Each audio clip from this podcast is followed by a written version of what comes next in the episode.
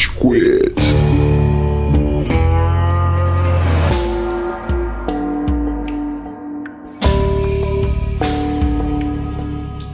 Fala galerinha do mal! Tá começando mais um episódio do Rage Quit, o podcast mais nerd, podcast mais amoroso. Nossa, eu falei amoroso. É, porque você nunca disse algo do tipo banhado em sangue, não é mesmo? nerds, morram! Cadê o meu donut? tá começando mais um episódio. Meu nome é Estevam, hoje eu tenho ao meu lado o Cello com o Donut. Ó, eu vou dar um recado pra vocês ouvintes. Se você assiste anime de vôlei ou anime de esporte, eu quero que você vá tomar no cu. Só o que pode é Super 11, porque eles acabaram de mostrar a seleção brasileira desse anime de futebol. Puta, eu vi! Agora eles têm um ataque especial chamado Death Samba. E o Carnival Strike. Carnival Strike. Maravilhoso, velho. vocês não têm essa habilidade? Eu tenho. Carnival Strike eu tenho, Qual sempre que é uso. Quando você pula, você fica azul ou rosa? Cara, é. Eu fico violento. É que vem no seu RG. Quando você vai lá no passatempo, vai embaixo. Qual, que é a sua- Passatempo? qual que é a sua skill ativa e a sua skill passiva de A fábrica brasileiro? de bolacha que ele vai lá. Eu acho que você quis dizer poupa tempo. Ele vai na fábrica de bolacha lá. Ah, tá aqui tem desenho de um macaco. Eu tô cansado. O dono da Passatempo é o Amaral. Senhoras e senhores do Júri Saravá. Temos o Góis. E aí, seus pizza no telhado? Que? Que? E temos também o Gustavo. Fala galera, hoje a gente poderia ter o Bafomé com a gente, mas ele foi sequestrado pelos donos. Que é bafomé? o gatinho do Rage Quit que a gente conseguiu agora, Ele que na não verdade é. do estúdio. Gatinho do Rage Quit que não é do Rage Quit. Mas, mas ele habita aqui, então ele é nosso. também. Ele habita aqui. Aqui nos nossos Nesse corações. lugar etéreo onde nós estamos, ouvintes. Bom, antes da gente falar mais do nosso posicionamento secreto do nosso QG, Amaral, Paulo. para, Cello! para, deixa no mistério. Tá vendo como é legal? Quando ele entra. Tá vendo? Não é gostoso? Fala mais alguma coisa, Tchelo. O Amaral também mora. Cala a boca!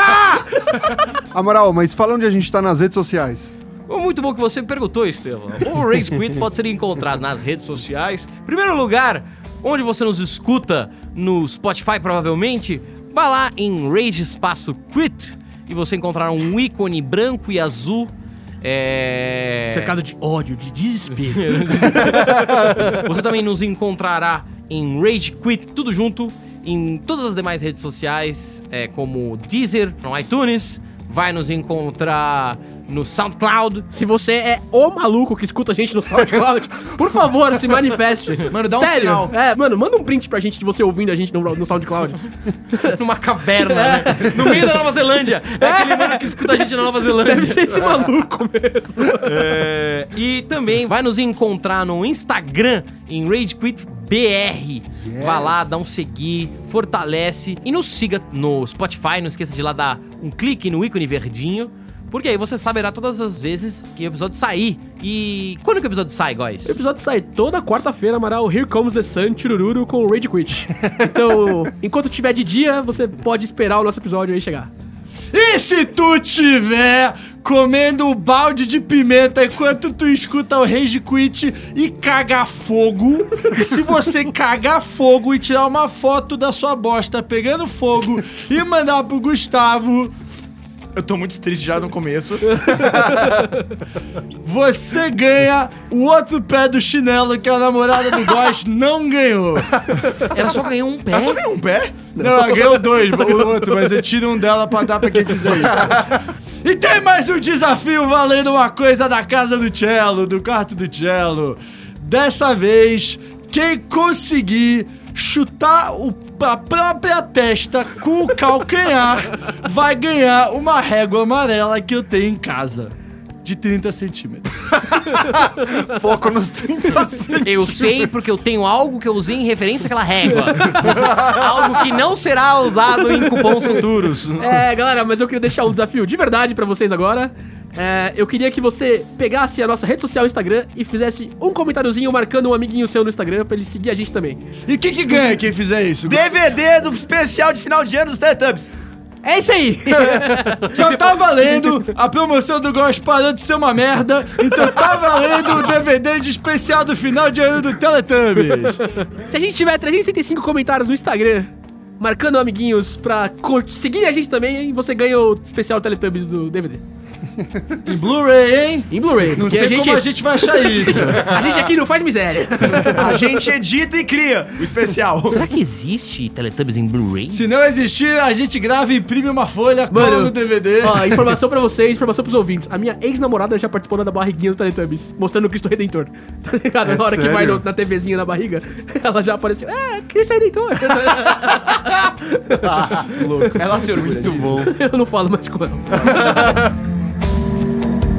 Ouçam todos por tudo que mais amam, precisamos que mandem sua energia!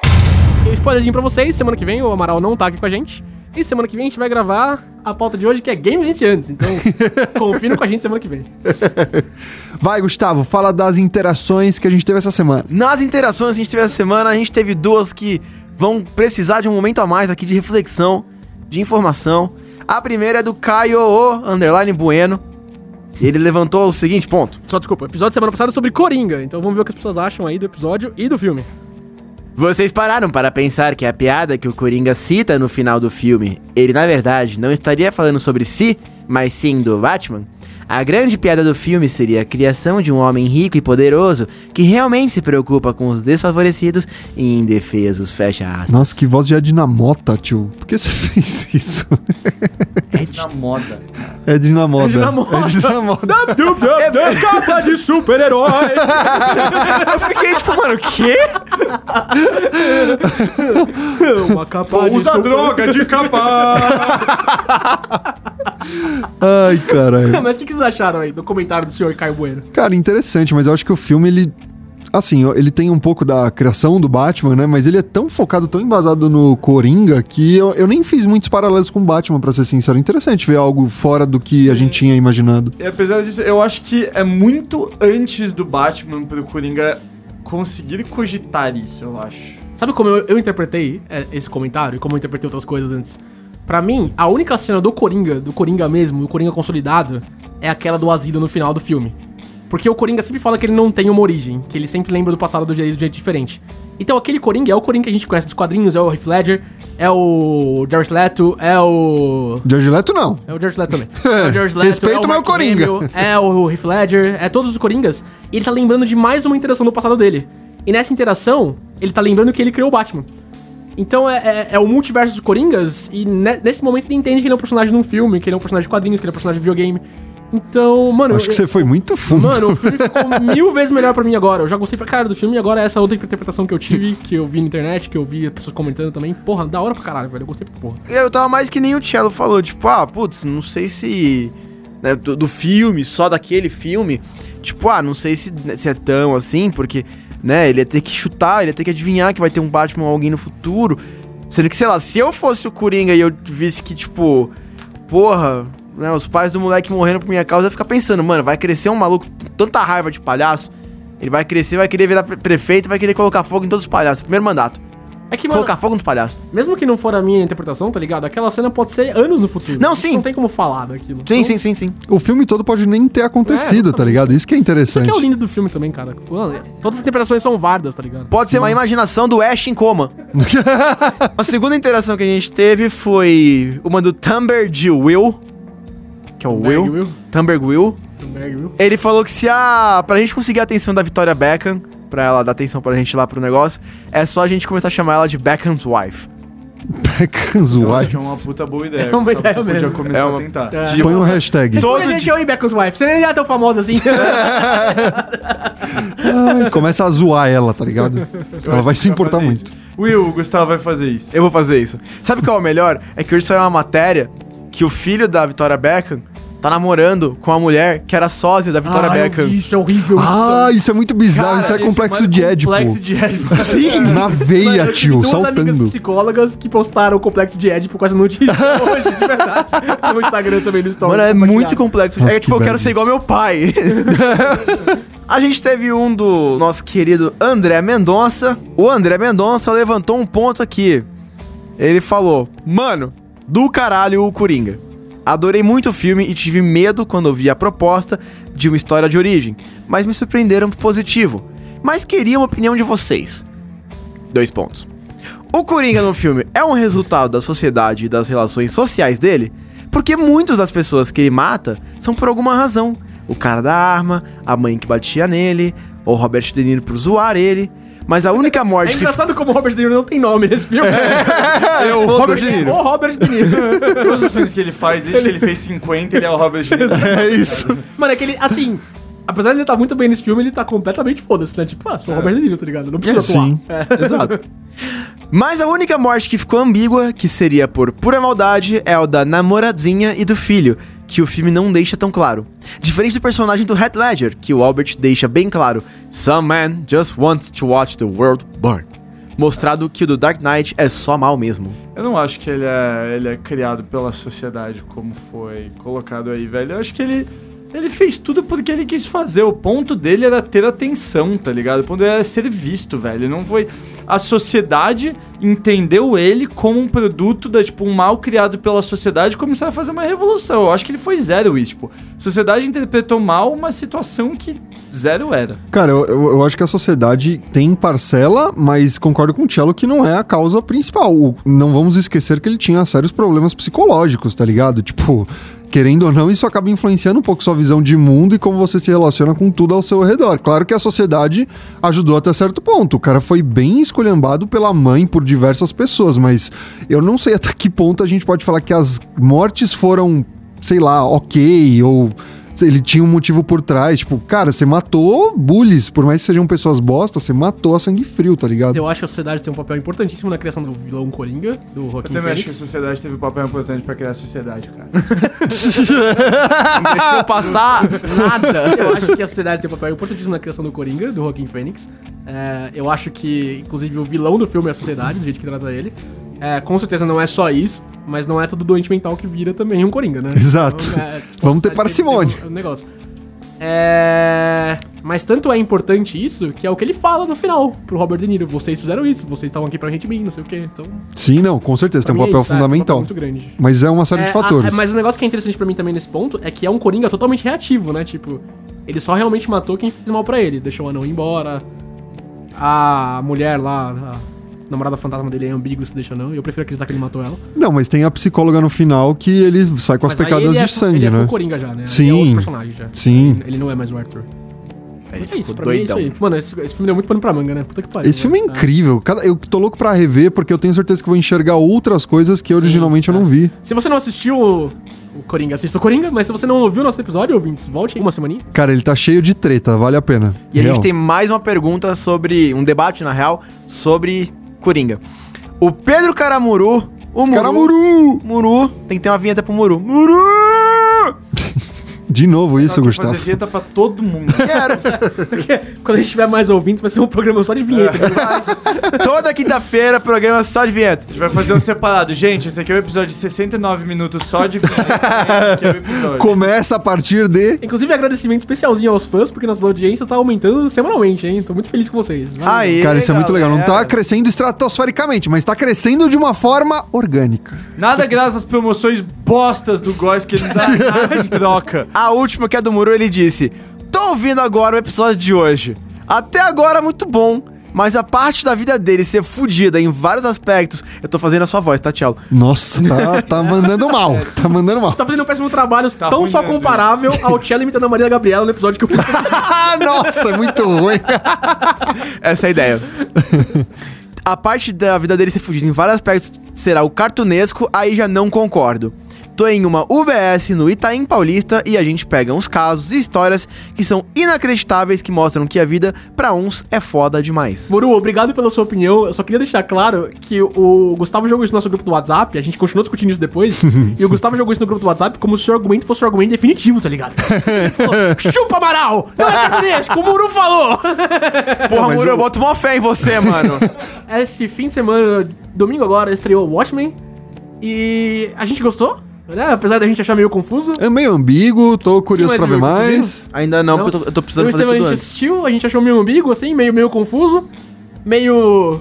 Ah, a, gente, a gente precisa ver mais. Eles É. apresentaram ideias, personagens interessantes, mas vamos ver o desenvolvimento. Tô curioso. Gostei muito da ambientação, pegou minha curiosidade, vamos assistir mais e aí a gente fala mais com vocês também. Então, Ouça também nosso episódio de Watchmen que a gente gravou com o professor Mauri da Rede Geek. Ficou também muito legal. Cara, foi uma collab Ah, incrível, foi gente. Muito da hora. A gente gostou pra caramba de gravar com o professor Mauri, com o pessoal da Rede Geek. Foi maior que a collab da Shakira com a Beyoncé. Inclusive, se você viu o episódio, dá uma comentada pelas redes sociais. O que, que você achou? Você achou interessante também? Achou um pouco ambíguo ou não fez sentido por conta da falta de visão do Alan Moore? É, revive o nosso post no Instagram lá sobre o Watchmen. Comenta com a gente, a gente responde vocês. O Gustavo responde vocês. Yay! E a gente faz comentários aleatórios também. Tá na hora do pau! Gente,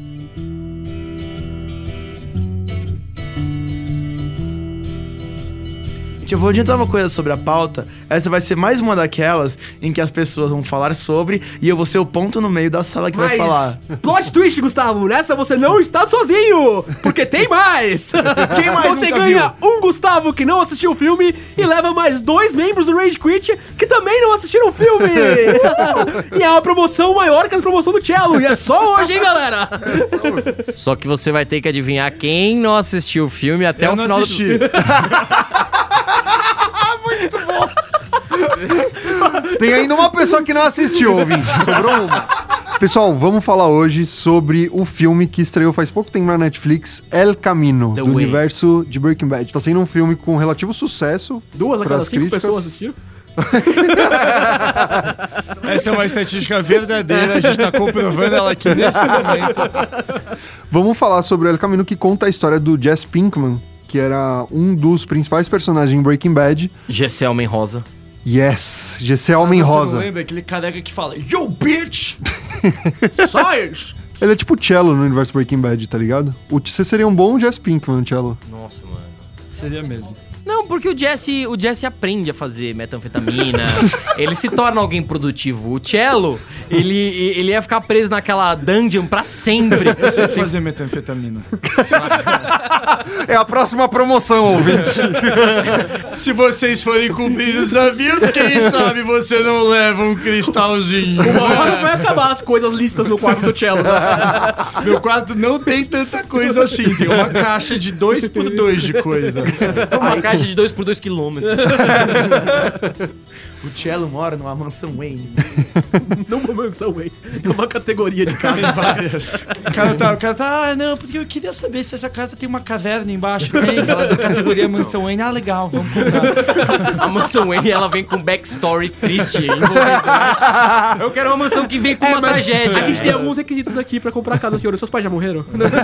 Tragédia, caverna, passagens secretas. Ela vem com o Alfred, né? Ele é tipo... o Alfred e a múmia. Ele faz comentários sarcásticos também. Não, eu gostaria de comprar sem o senhor velho, não. Infelizmente, ele, é, ele mora aqui já. e não importa Ele já é dono da sua fortuna, inclusive. Ele é caseiro? Não, não, não, não. Não, você não tá entendendo. Ele vai ficar do seu lado o tempo todo. E- Ah, mas por que, que, ele- por que, que eu não posso tirar ele da casa? Se você tirar ele da casa, ele explode. Tem uma bomba no peito dele conectada à casa.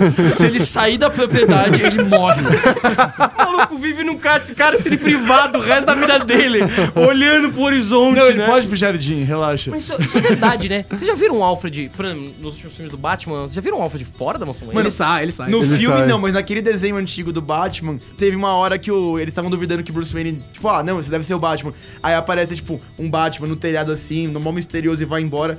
Aí depois dá um volta assim, corta a cena e era tipo o Alfred magrelão assim, só que só com a capa grandona assim. O tipo, Alfred é, puto, né? As coisas que nós fazemos por amor. pelos nossos quem me obrigou a filhos. ficar em cima, né, patrão Wayne? Emprego tá difícil. Mas nos últimos filmes, o, o Alfred sai, assim, do- da propriedade Wayne. Ele vai pra outra propriedade Wayne, que é aquela casa no lago que o... O Bate... Bate ele, ele não vê veio- o Bat, ele não vê o Bruce com a Celina lá na, sei lá, na Itália, no, quando, quando É, todo mundo acha que também. o Batman morreu. O Alfred é CLT? Não, o Alfred, é, é- o Alfred, inclusive, herda a herança Wayne lá por um... Ele é herdeiro, Ah, é, ele é ele é. herdeiro. Se ele for CLT, tem uma ação gigantesca pra ser movida pelo Alfred. Ele vai mover pra quem? O patrão Só- dele morreu, tá ligado? Ele tá lá de trouxa, né? Rescindiram o contrato e ninguém avisou o Alfred. É que, mano, imagina, vale transporte, eu moro aqui, vale refeição, eu moro aqui. Eu faço a Horas comida. extras. Eu, todas as minhas horas são extras. E hoje o episódio sobre a vida secreta de Batman. A situação É, jurídica vida do Alfred, essa música. Mano, vai ter uma série do Alfred, não vai? Vai, Vai, velho. Pelo amor de Deus. Pennyworth, cara. Por que Aí teve Gotham, série? que era do Jim Gordon, por que não Pennyworth? É, mas tinha desculpa ainda, né? Ah, na época que o Batman Bruce Wayne morreu, ele vai virar o Batman no último episódio, virou, não sei o quê. Não, essa é uma série do Alfred, cara. Ah, boatos que ele era da, da Marinha e o cara era 4, então. É que nem no filme do Teen Titans Go lá, que ele tá tipo. Eles vão começar a apresentar o filme do Robin, daí sai um R assim, ele, caralho, é o meu filme. Daí o R sai no meio de Alfred. Porque alguém tem que limpar essa cidade. Vai um beco, tá ligado? Mano, esse filme do Jovem Titãs é maravilhoso. Vocês viram Jovens Titãs versus Jovens Titãs Go? Ainda não, ainda Mano, não. esse filme é muito bom. Ele é um absurdo de bom. Eu vou ver, eu vou ver. Mas, voltando à pauta, Era uma vez uma A gente pauta. tentou, ouvinte, a gente tentou. Isso é o que acontece quando duas pessoas viram um filme! É a conclusão vamos lógica! mudar, vamos mudar a pauta. Vai ser um plot twist. vamos, treta! Vamos falar Vamos, do vamos, vamos começar a falar sobre coisas que a gente gosta, cara. Melhor do que mudar a pauta no dia, é mudar a pauta Na hora. durante. Depois que a gravação começou, faz 20 minutos, tá ligado? Não, e não muda thumb, não muda nada. Foi o caminho, o episódio número tal, El Camino, chega a vida secreta de Alfred. Cara falando de Donut, tá ligado? É que como a vida é secreta, a gente não podia anunciar que ia falar sobre. Então a gente Puta, isso, é- isso é maravilhoso. "Gente, é o caminho pra tipo, é, é o caminho. Vai lá ouvir, é o caminho. Eu deixaria isso rolar, Se velho. você chegou até aqui, a gente vai falar do Alfred. Se você chegou até aqui, você Comenta. desbloqueou o episódio secreto de Rage Quit, que é sobre o até É o primeiro DLC do Rage Quit, velho. Se você chegou até aqui, ouvinte, a gente vai falar de Eu Caminho agora, mas comenta um morceguinho no Instagram do Rage Quit. né? Se porque- você comentar o mundo seguiu e um donut, aí vai ter prêmio. Ah, não, mas de verdade, você pode ganhar um cartão no Rage Quit. A gente tem cartões mesmo. É, um cartão, Ah, legalzinho, ó. um cartão assinado pelo E Cid. esse cartão vale 20 reais na RAP. É mentira. Apresenta o cartão na rapa. Chega no Habib e diz, ó, o Rage Quit falou que eu tenho 20 contos de desconto. Pede um bagulho da Rap, qualquer merda. Aí chega o entregador, você pega o cartão e dá na cara dele. Você não pode falar nada. Você dá na cara dele, ele vai entender que é. Ah, não, é, é o Rage Quit, é O cara, tipo, Não, é, qualquer entregador tá preparado pra isso, tá, ouvinte? Todos os entregadores da RAP são nossos ouvintes. Os 375, 292 são entregadores da RAP. Exatamente. Eles já Mas, sabem. Vamos continuar a pauta que a gente já tá gravando muito nhenhenhé. Continuar a pauta. Vamos Continuar. Vamos continuar a pauta. A gente fala, ah, a pauta é o caminho. Tá, foda-se, foda-se, foda-se. Mas Vamos vamos, continuar. lá. É. Depois de cinco anos desde o final de Breaking Bad, a gente finalmente foi presenteado com El Camino, da Netflix, com o mesmo criador, com o mesmo showrunner, que não é ninguém menos que o Vince Gilligan.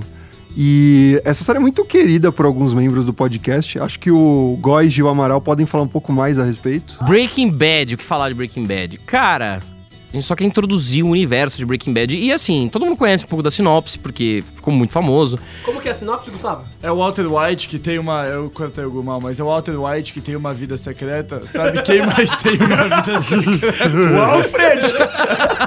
Segway! Ele e o Alfred, o Walter White e o Alfred são muito parecidos, cara. O Alfred também produz metanfetamina. Para, Cello! Como que é a sinopse, Gustavo? Breaking Bread, Breaking, Breaking Bread. Breaking Bread! O pão, Breaking Pão! o pão quebrando é uma série sobre um careca que dava aula na escolinha Mackenzie, cansou dos alunos que falava, faltando um minuto pra aula, professor, eu não entendi, explica de novo, gerando raiva pra todos os outros alunos também, e falou, foda-se, eu vou fazer droga. E aí vou ele- virar mordomo. E vou virar mordomo. e aí ele conheceu o Cello, e foi aí que o Cello começou a usar droga. Exato. Não. Ah, não! Na verdade, quase.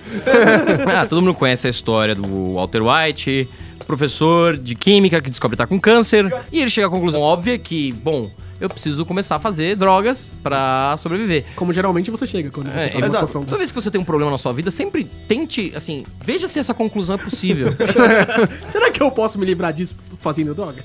se sim, por que não? Pô, eu tô fazendo droga há mó tempo e tô até fazendo um podcast, cara. Eu tô fazendo droga há mó tempo e nem problema eu tenho, tá ligado? Eu subi na vida. A história de Breaking Bad é a história de um. de, de decaída. De um personagem, de um sujeito chamado Walter White, que tinha o potencial de se tornar um monstro e se torna no meio da série um monstro, um sujeito vilanesco. am the one who knocks. Você, audiência, sequer percebe que ele é um monstro. E aí, quando você percebe, você reavalia a sua consciência e pensa: Meu Deus, eu torci por esse cara em vários momentos em que a moralidade dele não apontava pra nada positivo. Muito Say pelo contrário. Eu acho que uma das partes mais legais do Breaking Bad, inclusive, é, é, é como as pessoas percebem esse momento, como esse momento chega pras pessoas em, em momentos da série diferentes, né? Se a gente perguntasse pra cada um dos quatro que viu a série aqui, é, cada um ter- um passaria, é, o momento, né? mano, nesse momento percebi que o, que o Walter White tava errado, tá ligado? Que ele não tava só nessa pra, pra família dele, não tava só nesse. E, e Breaking Bad, mais do que uma história do Walter White, é uma produção é, televisiva, assim, né? Porque Breaking Bad foi um dos grandes fenômenos da televisão é, ao seu tempo. Antes de Game of Thrones foi a, a série que gerou aquele hype de assistir é, Compulsivamente, episódio episódio, compulsivamente. Apesar de ter, ser meio um late bloomer, assim, né? Porque Breaking Bad não fez muito sucesso nas primeiras duas temporadas. Mas na terceira pra quarta, assim, começou a pegar muita, muita audiência. É tipo muita gente. adolescente feio que fica bonito. Exatamente. E além de ser uma grande produção da, da TV, é também um estudo de personagens sobre diversos outros personagens que estão aparecendo. né? Não, é- evidentemente, cara, porque você vê. Tipo, a história do Walter White passa por diversos outros personagens que são construídos. Até tem muita gente que reclama da série falando, não, a primeira, a primeira e segunda temporada são um pouco mais paradas, são um pouco mais isso aqui. Só que o payoff, né? A recompensa de você ficar na série mais tempo e você vendo que aquelas cenas idiotas deles sentados tomando café e- e- efetivamente contribuem pra quando o personagem estoura, quando o personagem se mostra de verdade, são sensacionais. Co- Coisa como você vai notar, assim, só lendo o livro, só vendo teoria na internet, paleta de cor, tá ligado? Como a paleta É. de cor vai mudando. A irmã da Skylar se veste, as cores que ela utiliza. É, quando eles vão mudar uma psique de um personagem, o painel muda. É, todos os personagens secundários do Breaking Bad são bem trabalhados, até os mais caricatos. Sim, exatamente. E o Skinny. é, qual que é o mesmo nome daquele outro amigo idiota do. Badger. O Badger. Uhum. É importante que o Góes tenha falado isso, de que ah, é uma série que tinha uma produção fantástica. Por quê? Porque é, o diretor, o Vince Gilliam, além de ter um- esse roteiro primoroso que desenvolvia os personagens, usava técnicas que não eram usualmente aplicadas em séries de televisão. E que as pessoas que até demoraram pra perceber, né? Por, por causa disso. É, não, Breaking Bad fez muito me questionar séries que eu assistia, porque ela é uma perspectiva cinematográfica. O uso de POV shots, aqueles. Sabe aquelas cenas em que você via o Walter White cozinhando e a câmera filmava ele de dentro do tambor? Aquilo é sensacional e isso você não costuma ver em séries. Ou episódios que aparentemente não tem nenhum roteiro. O episódio do Fly, É, da mosca. mano, esse episódio da mosca, talvez você já tenha ouvido se você tá ouvindo essa, é, esse episódio Não, se sobre você o já caminho, viu é. Breaking Bad, você vai reconhecer esse mas- episódio mas muito exatamente. facilmente. Esse, esse episódio de Breaking Bad, na verdade, é, muita gente fala que ele é o. O gatilho pra você ver se você gosta da série ou não. Porque se você continua daí, cara, a série só melhora só. E tem gente- muita gente que não gosta desse episódio e abandona nele porque. Ele parece um episódio sem sentido, ele parece um episódio meio pointless, assim, mas, cara, é. é- Puta, que episódio sensacional, cara. Do, do- da, é, o que a mosca representa a impureza, tanto na droga que o Walter White é, produz, quanto na vida que ele tá levando também.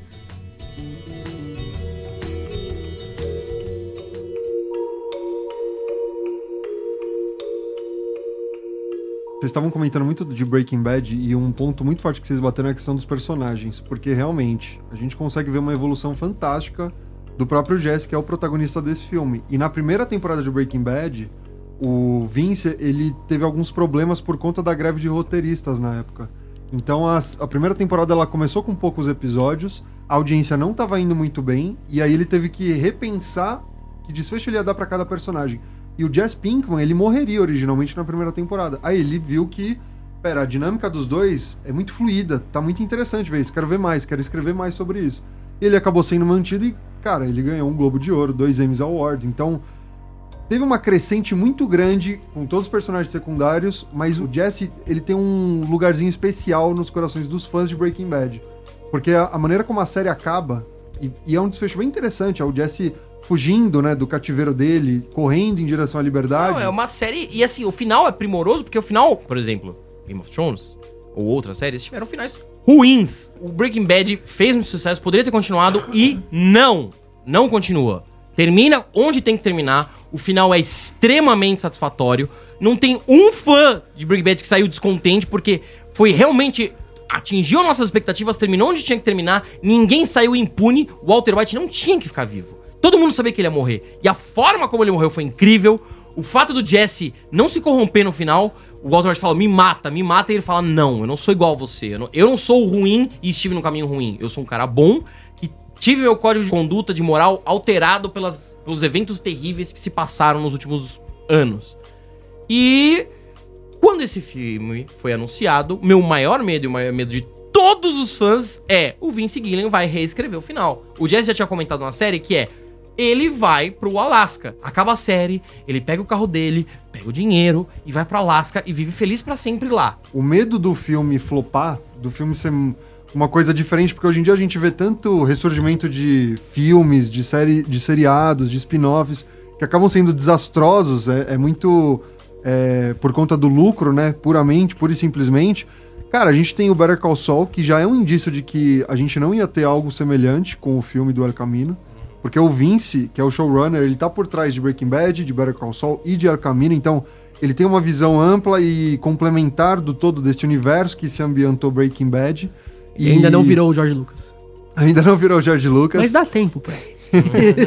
e o nome do filme é El Camino, porque simplesmente ele vai pegar o personagem do ponto A e levar pro ponto B. Não entra um espaço para cartel de drogas dentro desse episódio, não, não entra espaço para algumas coisas gigantescas, colossais como o Breaking Bad chegou a provocar. O Walter White já foi o maior traficante de metanfetamina dos Estados Unidos.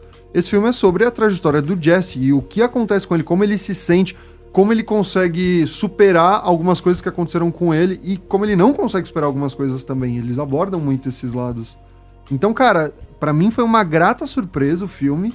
Tava muito desconfiado e eu acabei vendo uma temporada de Breaking Bad condensada em um filme. Essa foi minha sensação.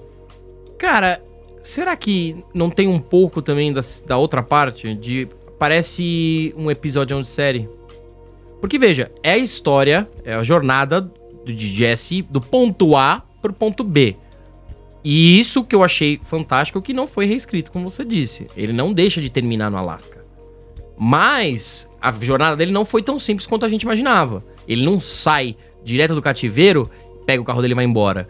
Tem uma série de questões que ele tem que passar por, momentos que ele tem que passar por, e que acabam até virando um pouco de fanservice, se não fossem bem, eu acho que escritas, né? Porque, por exemplo, quando ele, quando ele encontra o Skinny logo no início do filme, e o Skinny tem aquele momento super tocante que, mano, pô, você é meu herói. Cara, e você tá olhando um junkie, né? Você tá vendo um, um, drogadinho, um cara que você teria todos os julgamentos possíveis. E você vê, pô, o cara tem uma um demonstração de afeto legítimo pelo Jesse. E o Jesse tá broken? Tá quebrado. Porra, ele ficou em cativeiro e aí tem aquelas cenas com o Todd. Mano. Nossa, quero matar esse maluco. Não, cara. esse cara é muito. Vai matar o Todd por quê? O Todd é o Jesse da outra gangue só. É. Ele é um cara que foi levado a fazer coisas ruins porque ele tá numa família ruim. Mas ele é sádico, né? Ele não é sádico, cara. Ele, é ele é tonto só. Ele é tonto. Eu não acho, não. Eu acho que o Todd, tipo, eu não gosto do Todd também. Porque eu acho ele um personagem bobo, pra falar a verdade. É. é, mas não é por causa disso, não. É porque, tipo, ah, ele, ele tá só aí, só, sabe? Tipo, numa situação até de mais dependência, até porque o cara é realmente família dele, né? Sabe quem também é família? O Bruce e o Alfred. Desculpa, eu só precisava jogar. Você vai trigar o cello, mano. Cuidado. Maluco tava, mano. Põe o cello! Põe o cello na coleira! Põe! Põe, põe! Tenant! Tenant! Tenant! Tenant!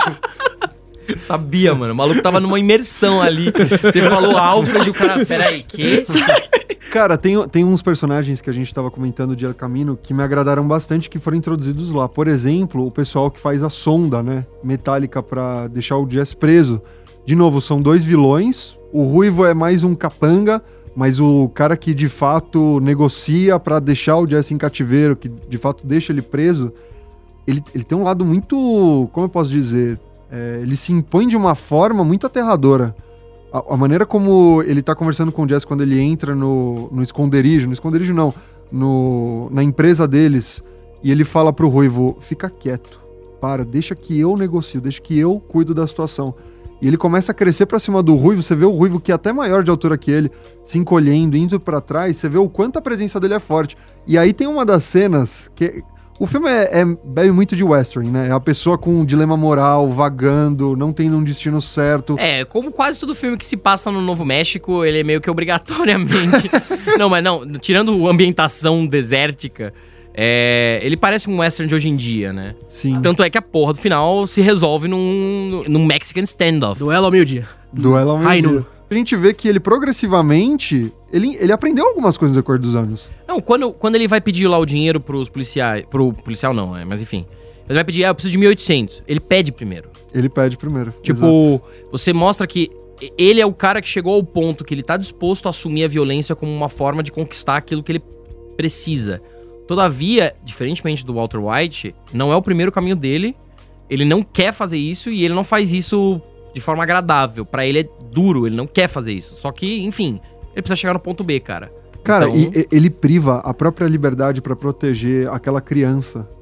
Isso é muito bizarro. Tem uma cena que o Todd fala, ah, pega não sei o que no porta-luvas. E ele vai pro porta-luvas e tem uma arma.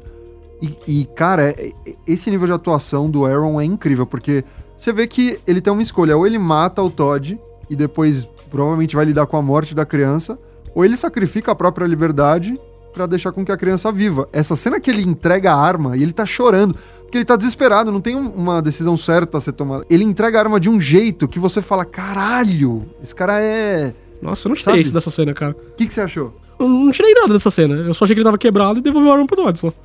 Sério? Pra falar a verdade, foi só isso. Não tem referência nenhuma ao menino nessa cena. Existem as, as referências ao menino, ao, ao filho da ex do, do Jesse lá. Esqueci o nome dele. É, Brock, alguma coisa. É, que a mãe dele morre na quarta, quinta temporada, né? Existem outras referências a esse menino ao longo do filme. Mas nesse momento eu não achei nada, não, cara. Eu achei que ele só tava quebrado, assim. Mas que não foi por causa do menino, não. Tipo, pode até ser num nível superior, assim, mas não achei nesse momento que teve referência a isso. Nossa, pra mim foi, foi total, porque você vê ele, ele tá desesperado, porque ele tá desesperado porque ele tá cara, quebrado, cara. Porque, tipo, é, é porque os caras tá deixaram ele protegendo- cativeiro seis meses e e quebraram a cabeça dele. É isso, tá ligado? Eu, eu Tipo, acho que isso tem influência, mas eu não acho que é o motivo dele não ter matado o Todd nessa Você hora. Claramente nunca esteve seis criança. meses em tortura, Steven. Você não sabe como é! Disse concordar. o, o Góis que tem lugar de fala pra dizer sobre seis meses de tortura. Eu torturei o Góis por seis meses. Eu ficava alimentando ele constantemente de donuts e depois deixava ele uma semana sem poder comer. Foi dessa- do, foi do episódio 9, Toy Story, ao episódio 16, Avatar. Tá bom?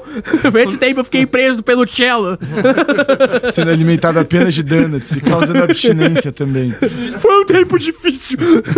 Tudo isso porque ele ganhou uma promoção. Mas, gente, vocês estão falando de prisão, cara. É, é interessante ver algumas técnicas de semiótica, até me aprofundando um pouco mais no quesito técnico. No começo da série, as luzes estão pouco. não são muito utilizadas. A gente vê muito tom sombrio, a gente vê muito escuro, né? Porque isso representa um pouco do estado espiritual do Jesse. Ele ficou muito tempo sofrendo, ele ficou muito tempo privado de qualquer esperança.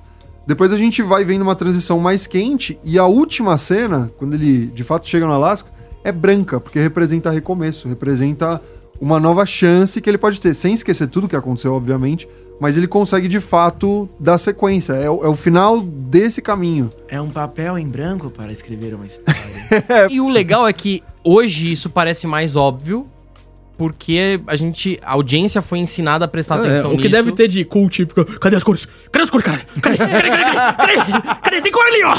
Mas eu não acho isso, tipo, Não, não é ruim. Isso só não é engraçado. negativo. Eu acho, eu acho incrível como essa série levou à audiência esse, esse, esse conceito que é muito antigo em cinema. É. Cara. Os, os filmes usam signos de cores o tempo todo. Poderoso Chefão 1, todos os acidentes acontecem quando aparece laranja. Isso, isso é mais nítido no Breaking Bad, porque o Breaking Bad tem muito mais tempo de, Sim. de, de, de desenvolver isso, né? E é uma série que foi feita pra você assistir sob efeito de metanfetamina, porque realça as cores. é, exatamente. Eu concordando com ele. Eu tô muito inocente em cello ainda. Mas, por exemplo, Kubrick, assim, a cena do Iluminado em que o Jack Nicholson vai lá beijar a mulher velha. A mulher morta que depois vira velha, né? Mostra a velha. Marta! Eh, Não.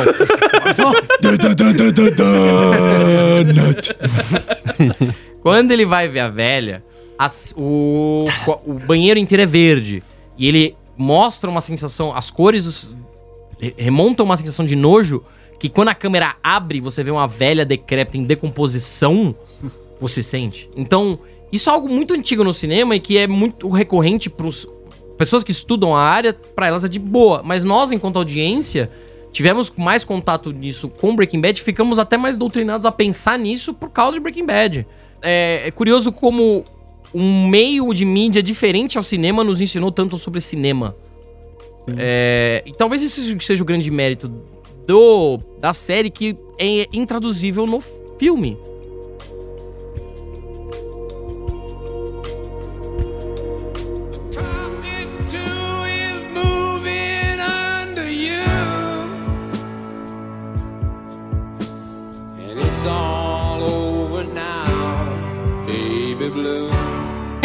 O Amaral é a terceira pessoa.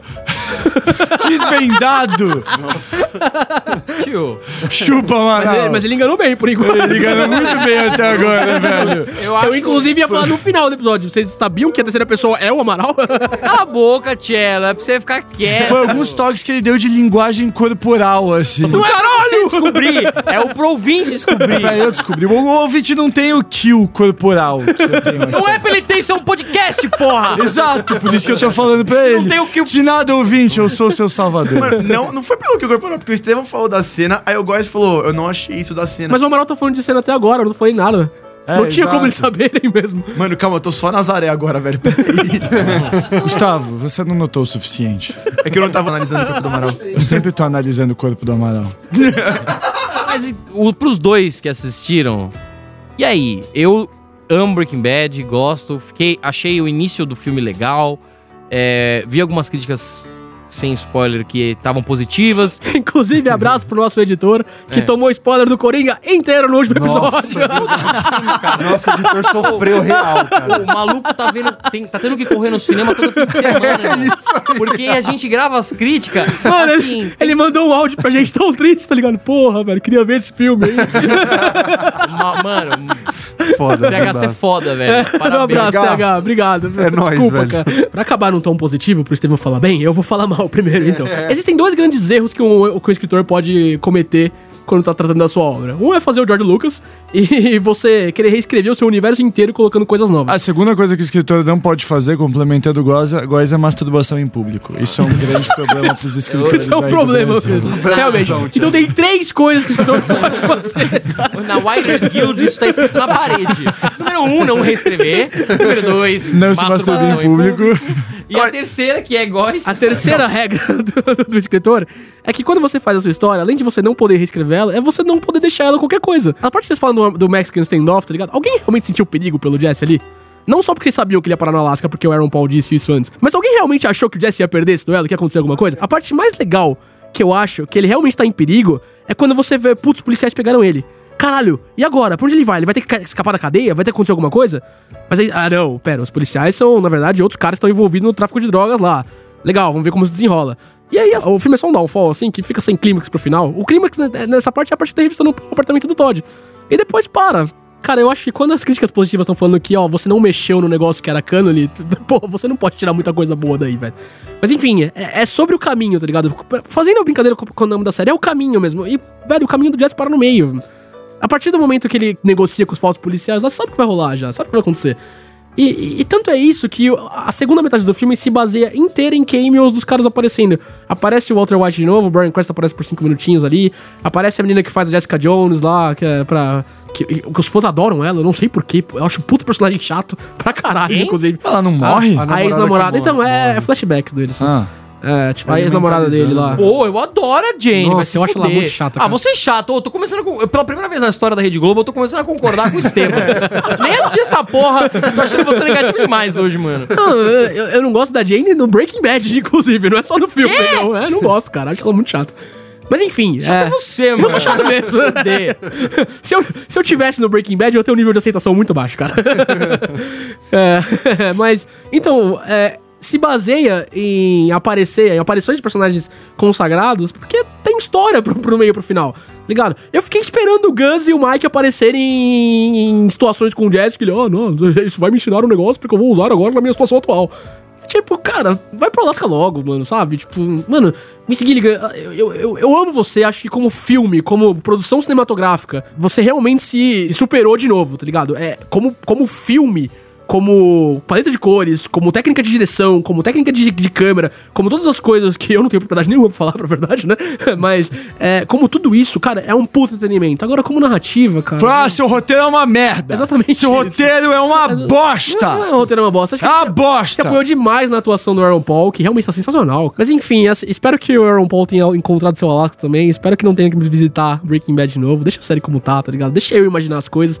Porque é isso, cara. Nossa, você é muito mala agora. Estevam, termina com o jeito positivo aí, vai. Cara, co- como todo yin yang, eu entendo a questão de alguns fãs eles ficarem um pouco saudosistas com a propriedade intelectual de algumas obras, cara. Eu entendo isso muito porque, de fato, a gente vem vendo isso em diversas mídias diferentes. Star Wars é um exemplo disso, de casting grab. São algumas produções, algumas coisas que, cara, não foram feitos com aquele carinho, com aquela estética, com aquele enredo orgânico que a gente conhecia antes. Eu não acho que é o caso de El Camino. É, eu acho que ele bebe muito da fonte original da série. Eu gosto de entender com- o que aconteceu com o Jesse, porque eu gostei do final da série, com o Jesse simplesmente pegando o carro El Camino e né, indo em direção ao desconhecido, à próxima etapa da vida dele. Mas o que eles fizeram na série de mostrar um pouco mais, dar um pouco mais de protagonismo para um personagem que é tão interessante, na minha opinião, com- quanto o Bryan Cranston, que é tão relevante para a história, né? A gente não ia ver muitos desfechos se não fosse pelo Jesse, que de fato é é a força motriz do começo da série, é ele que tem os contatos com os traficantes, é ele que tá dentro desse mundo em específico. E a, a gente vê um desfecho pra ele que, cara, não, não é, é feliz.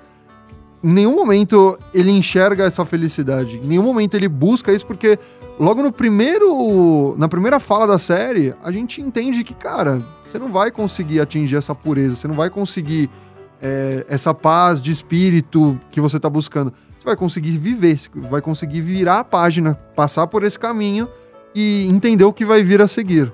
É, eu gosto muito do que o pessoal faz com a câmera, o diretor faz com a câmera. Cara, a cena que ele tá no apartamento do Todd, ele começa a revirar aquilo de cabo a rabo. O diretor consegue explorar diversos ângulos diferentes, tá ligado? A gente consegue ter uma visão muito é, dentro do que o Aaron Paul, do que o Jesse tá visualizando. Eu gosto de ver é, os vários pontos que eles deixam em relação à série. Tem muito easter egg e tem um ponto que, sei lá, eu perdi o fôlego pelo menos, que é quando a gente vê o Walter White, o Valtinho e o Jess Pinkman. É, eu não tava esperando, pra ser sincero. Eu, eu achei que eles iam deixar isso de lado, porque de fato já foi. Mas eles resgatam de uma forma já pro final do filme que eu não achei simples ou gratuita. Achei interessante, achei legal. Não achei uma coisa tipo, ó, tó esse easter egg pra você ficar felizinho, fã. Ele tá revisitando o personagem de como ele era pra mostrar, olha o que aconteceu com ele no decorrer desse tempo. Olha como eu tô entregando ele e olha como eu peguei ele. Então, cara, eu achei muito foda. Eu não ficaria triste ou bravo se a gente visse mais coisas derivadas de Breaking Bad que seguissem esse- essa mesma narrativa, que seguissem essa, esse mesmo padrão. E Ô, você já assistiu Bre- é, Better Call Saul? eu vi os primeiros episódios. Puta, cara. assiste, cara, é muito bom. Juro, é animal. De um jurista falando de uma série de jurista. É muito bom. Mano, o- como outro jurista, Better Call Saul não tem nada a ver com o que a gente faz, mano. tá? Cello, qual é a sua conclusão sobre El Camino? Porra, eu acho que é um carro bonito. Tudo bem. Gustavo, qual a sua conclusão? A minha conclusão sobre isso é o seguinte: Fala, Gustavo, você não viu o filme, só faz rápido que nem eu, vai. Você tem alguma coisa pra falar, Amaral? É, não. Então, ó, Ah, assista, né? Vou assistir também a esse filme. Semana que vem a gente faz outro episódio. Só com o Cello. Gustavo e o Amaral. Nas interações eu vou dizer se eu gostei ou não. se você quiser ver um episódio sobre o Alfred de Teen Titans Go, comenta ali que a gente faz. Ah, você aperta o Konami Code no minuto 32 desse episódio e você libera o episódio especial sobre a vida secreta do Alfred. Exato. Um abraço, galera. Valeu, falou! GG. Falou! beijo! Rage Quit.